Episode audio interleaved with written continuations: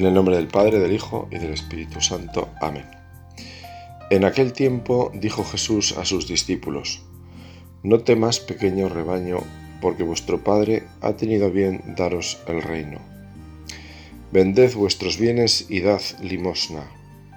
Haceos bolsas que no se estropeen y un tesoro inagotable en el cielo, a donde no se acercan los ladrones ni roe la polilla porque donde está vuestro tesoro, allí estará también vuestro corazón. Tened ceñida vuestra cintura y encendidas las lámparas. Vosotros estad como los hombres que aguardan a que su Señor vuelva de la boda, para abrirle apenas venga y llame.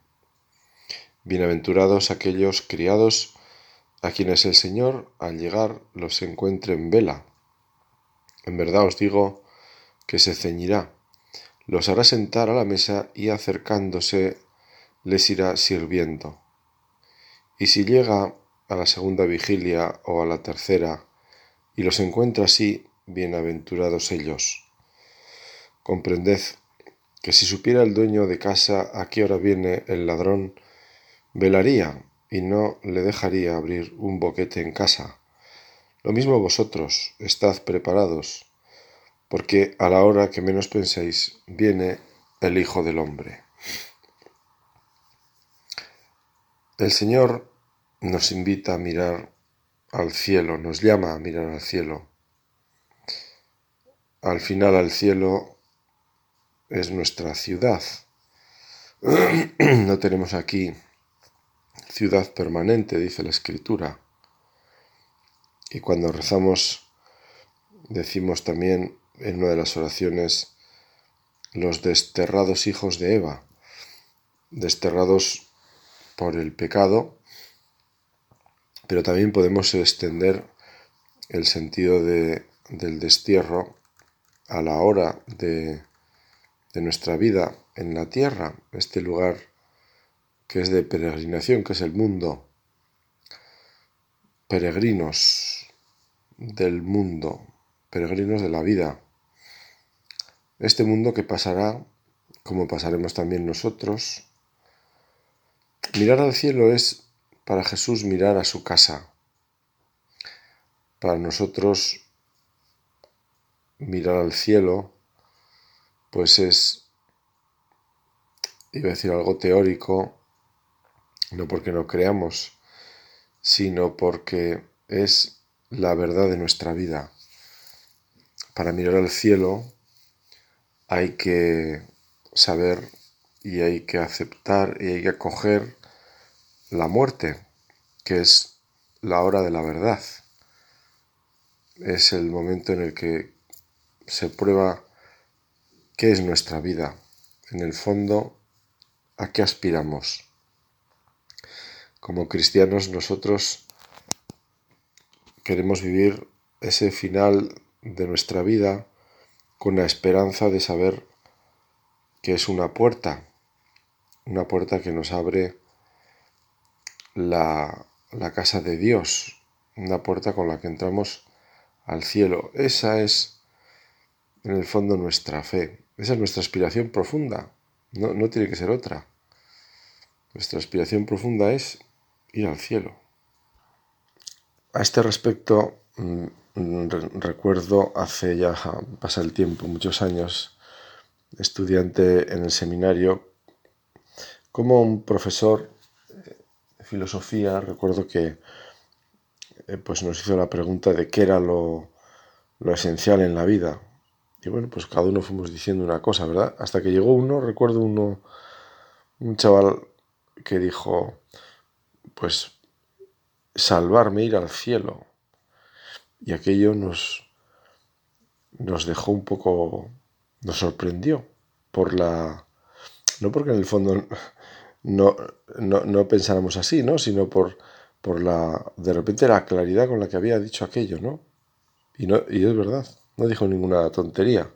Pero bueno, el profesor quiso reconducir aquello para, pues, hacer ver que eh, lo importante, sí, eso sí, pero que, en fin, eh, se trataba, bueno, no me voy a meter ahora aquí en grandes matices, pero voy simplemente a ese hecho, ¿no? A esa, de repente, esa claridad de alguien que dice, pues lo más importante, pues ir al cielo.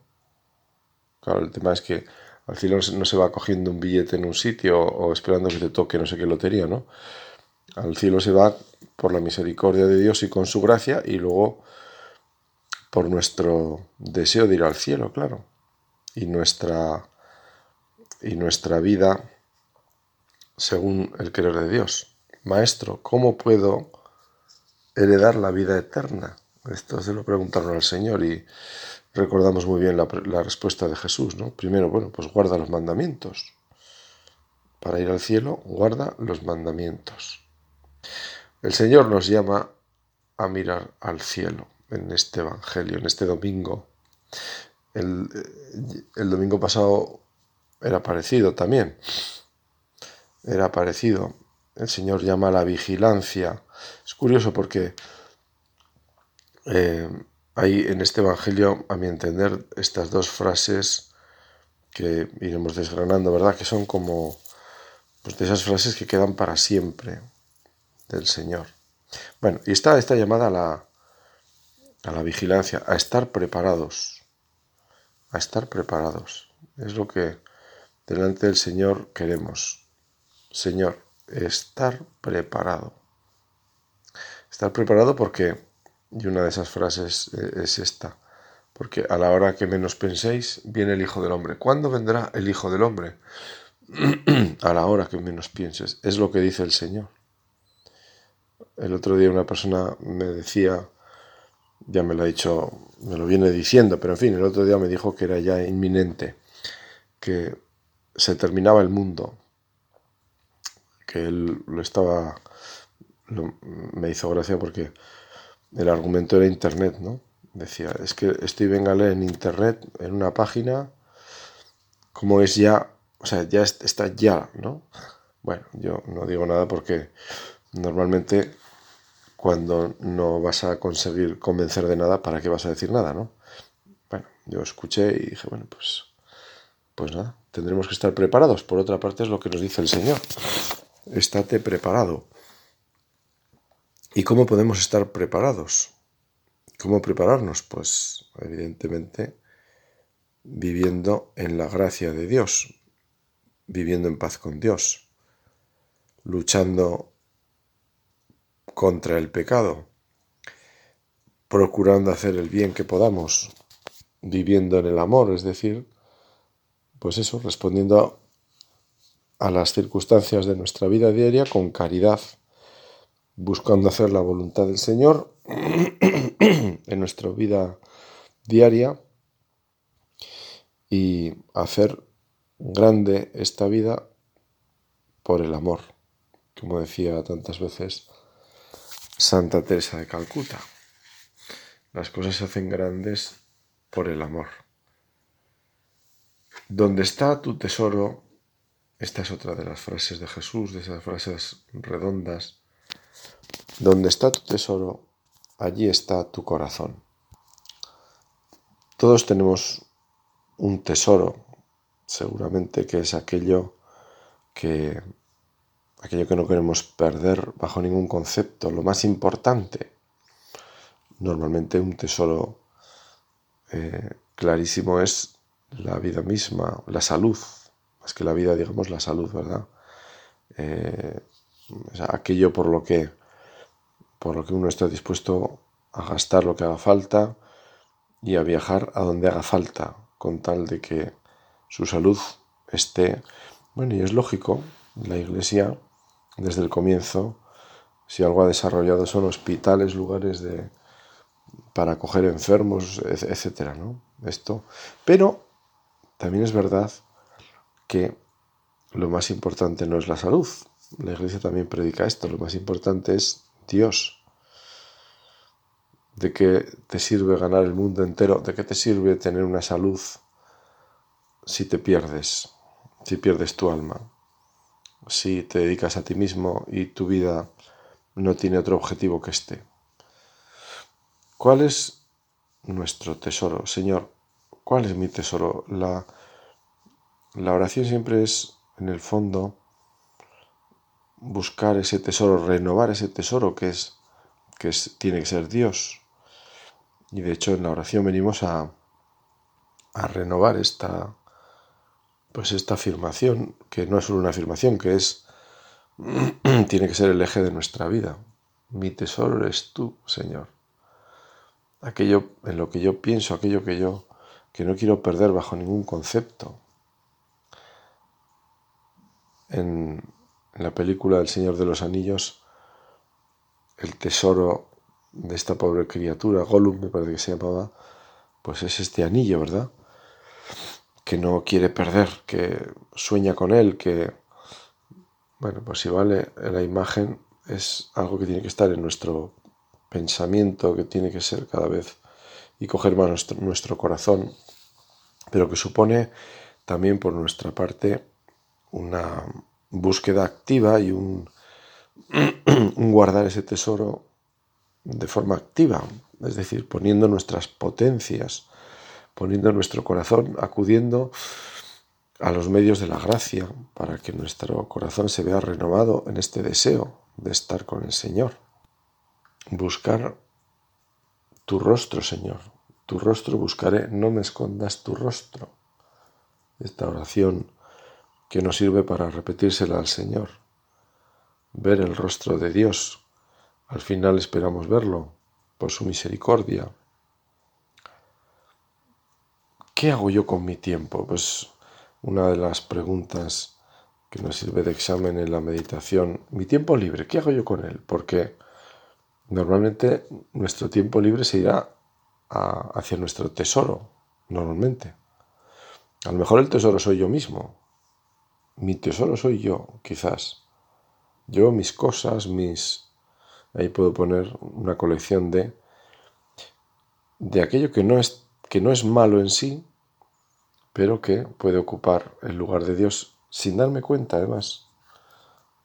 Mi, mis caprichos, mis, ¿eh? Mi música, mi literatura, mi, todas estas cosas que es donde a lo mejor se va mi tiempo libre. Recuerdo una persona que me decía, que los domingos, cuando era un niño, los domingos por la tarde, se pasaba la tarde en la iglesia, delante del sagrario. Y me contaba, y iba porque yo quería estar con, el amigo.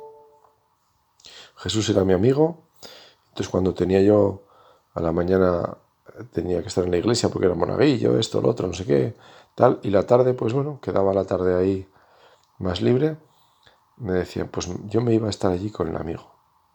He pasado buena, buena parte de la tarde allí con él. Pues mira, siguiendo lo que Jesús dice, ¿no? de, los que son como ellos, es el reino de los cielos, me parece un ejemplo maravilloso de lo que es haber encontrado el tesoro. Este niño había encontrado el tesoro. Quería estar con Jesús. Luego tenemos que aprender, y aprendemos que estar con Jesús, pues es también estar con un enfermo, es cumplir con lo que tenemos que cumplir, nuestras obligaciones, en primer lugar, nuestro trabajo, allí donde nos espera Dios, pero ese otro, entre comillas, tiempo libre, ese que puede estar más a libre disposición, ¿en qué lo ocupo yo? Intento buscar en él también al Señor. Dicen que a San Juan Pablo II le preguntaron en una ocasión, a ver a qué dedicaba el tiempo libre. Y, contestó de, una forma pues maravillosa diciendo que para él todo el tiempo era libre. En el fondo, pues el Papa estaba diciendo que él era libre con lo que hacía y en esa libertad pues quería encontrar a Dios. Un santo así lo hace. No creo que tuviera mucho tiempo, entre comillas, libre, el que entendemos nosotros por tiempo libre, San Juan Pablo II. Pero seguro que en ese tiempo libre se encontraba con Dios. Y lo vivía como se nos dice que vivamos el tiempo de descanso, como un tiempo para renovarnos y poder vivir mejor el otro tiempo, el de digamos, nuestras tareas. Pero no un tiempo, siempre se ha dicho, ¿no? El tiempo de vacación, un tiempo de, descansar, es eso, dejar de cansarte en algo, pero haciendo otra cosa, no, no, no haciendo nada, ¿no? Es una cosa, pues, un tanto, eh, digamos, absurda para el ser humano, ¿no? no hacer nada. Bueno, pues no hacer nada, no hacer nada. Estamos hechos para transformar, para hacer. Y también incluso en nuestro descanso, en un paseo, nuestro corazón, nuestra inteligencia, nuestros deseos de venir hacia Dios. Es bueno que así sea. A la hora que menos penséis esta frase de Jesús, a la hora que menos penséis, ¿cuándo vendrá el Hijo del Hombre? Pues cuando, cuando no lo penséis. Y, y no sabemos más, pero es así. Jesús lleva dos domingos diciéndolo. ¿Cuántas cosas en mi vida han sido inesperadas? Días de cama por enfermedad, accidentes, cambios de trabajo, inesperados. En la vida la conclusión es que las cosas antes que nada me son dadas, comenzando por la vida, la familia. Es decir, lo más importante. Incluso dice Jesús en el Evangelio, no sois vosotros los que me habéis elegido, sino que soy yo quien os he elegido. De tal forma que lo más grande que es nuestra condición de hijos de Dios, pues viene del Señor. Es pura gracia suya. Esto nos sitúa en esta, en esta línea de, de que efectivamente pues Dios va con nosotros, el Señor nos acompaña, va por delante, su providencia nos envuelve como un niño en brazos de su madre, así el Señor nos guía y acompaña, y a nosotros nos cabe vivir en esa atención, pero no pensemos quizá que somos los grandes protagonistas, que es verdad que la vida está en nuestras manos, pero lo, lo dicho, por delante ha ido el Señor. Esto es bueno no perderlo de vista.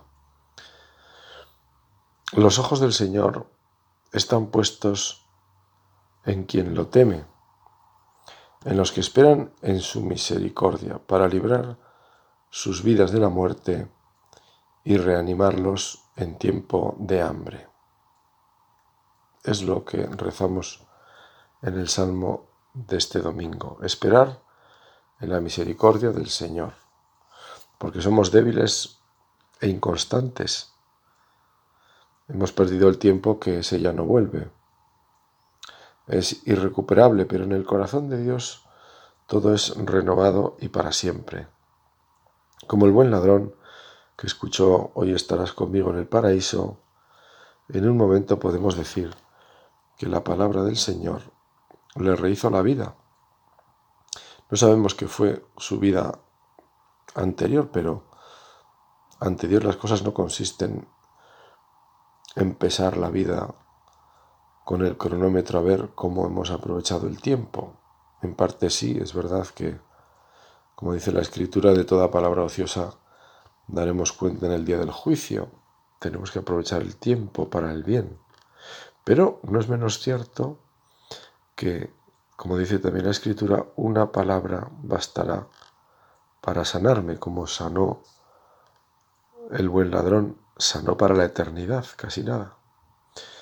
Es lo que le pido al Señor, esa palabra que sane mi vida, porque si hay algo también grande en la vida cristiana es aquello de la hora tercia, sexta y nona, que cada uno, en cada una de esas horas está llamado a comenzar.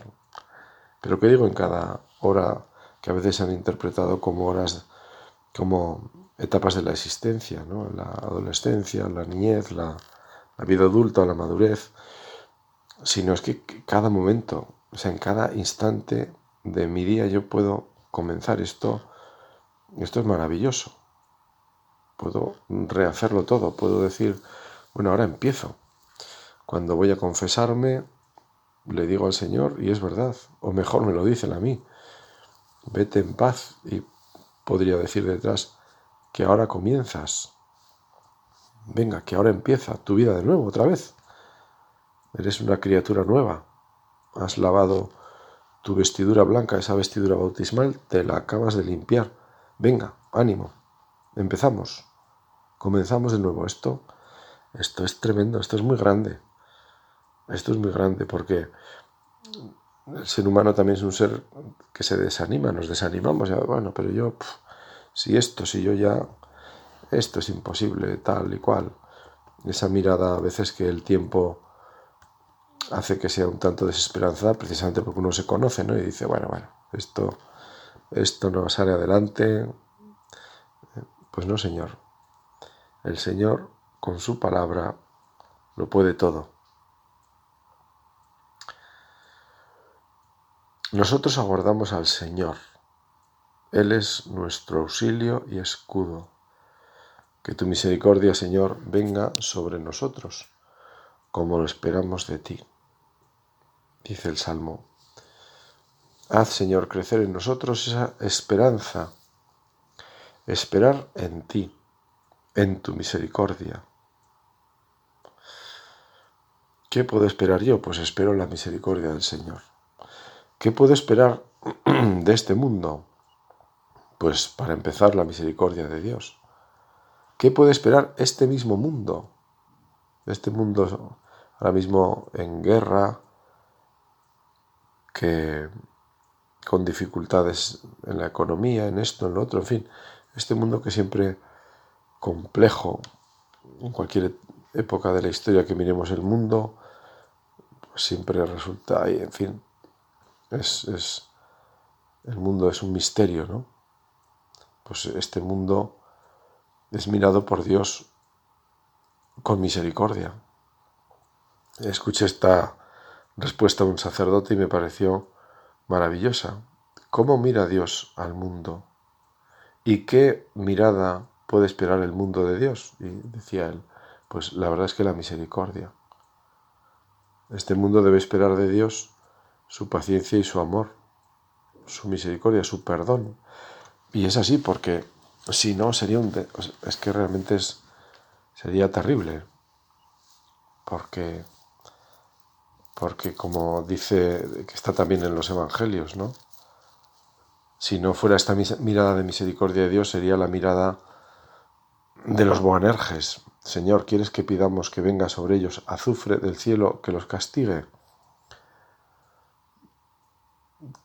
¿Qué, haríamos humanamente ante una situación de injusticia, eh, ante una guerra o ante,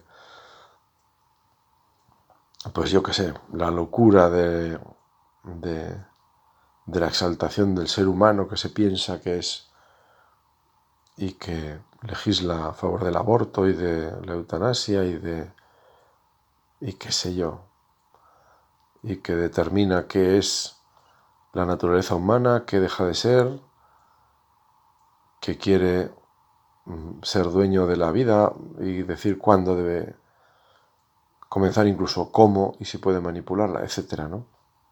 Bueno, todos estos las grandes cuestiones en torno a la vida. Pues si, si no fuera si no fuera la misericordia de Dios, uno diría pues que baje azufre del cielo y que el Señor haga justicia y ponga a cada persona en su sitio para que no sea ofendido el inocente, porque en muchos casos, o en primer lugar, es quien paga todas estas visiones oscuras. Pero el Señor mm, ya dijo en el Evangelio que no era ese el tema, sino en vez de azufre del cielo lo que tiene que bajar es la palabra de Dios, que ya ha bajado y ha muerto por ti y por mí. Y es lo que nosotros como cristianos estamos llamados a, hacer y a imitar, que también tenemos que morir por los demás en el sentido eucarístico de participar con Cristo en la muerte, es decir, de hacer de nuestra vida una entrega en el día a día, una entrega amorosa, una entrega verdadera, en la verdad, en el amor, en la misericordia. En el fondo somos cristianos, es decir, somos seguidores de Cristo en la cruz. Ahora entiende uno, bueno, no entiende ahora, pero en fin, se entiende muy bien por qué los santos han sido tan devotos, aunque la palabra devoto a mí siempre se me queda un poco corta, pero en fin, han amado tanto la, la pasión de Cristo, la han meditado tanto, les ha gustado llevarla a la oración, considerarla, pues porque en el fondo en la pasión de Cristo está el misterio del amor de Dios y por lo tanto está el misterio de en qué consiste el amor. Y en qué consiste mi amor, cómo tengo yo que amar, pues está en la pasión de Cristo, porque yo estoy llamado a amar así.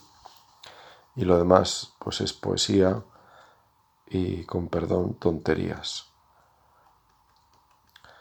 San Gregorio Magno comenta este Evangelio en un aspecto que yo, bueno, estoy, ya está terminando el tiempo y no quisiera eh, dejarlo. Voy a, voy a, leer el comentario de San Gregorio que justamente pues tiene que ver con esa llamada a la preparación que dice el Señor en los lomos ceñidos.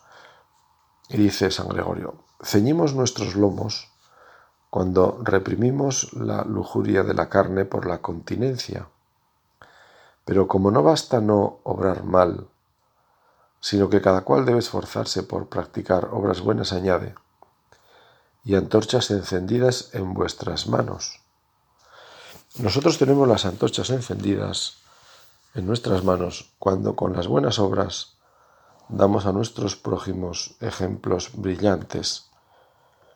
Pero aun cuando todo lo hagamos así, falta todavía que pongamos toda nuestra esperanza en la venida de nuestro Redentor. Por eso añade, y vosotros, y sed semejantes a los hombres que esperan a su Señor cuando vuelva de las bodas. El Señor marchó a las bodas porque cuando subió al cielo se incorporó el hombre nuevo a la multitud de los ángeles.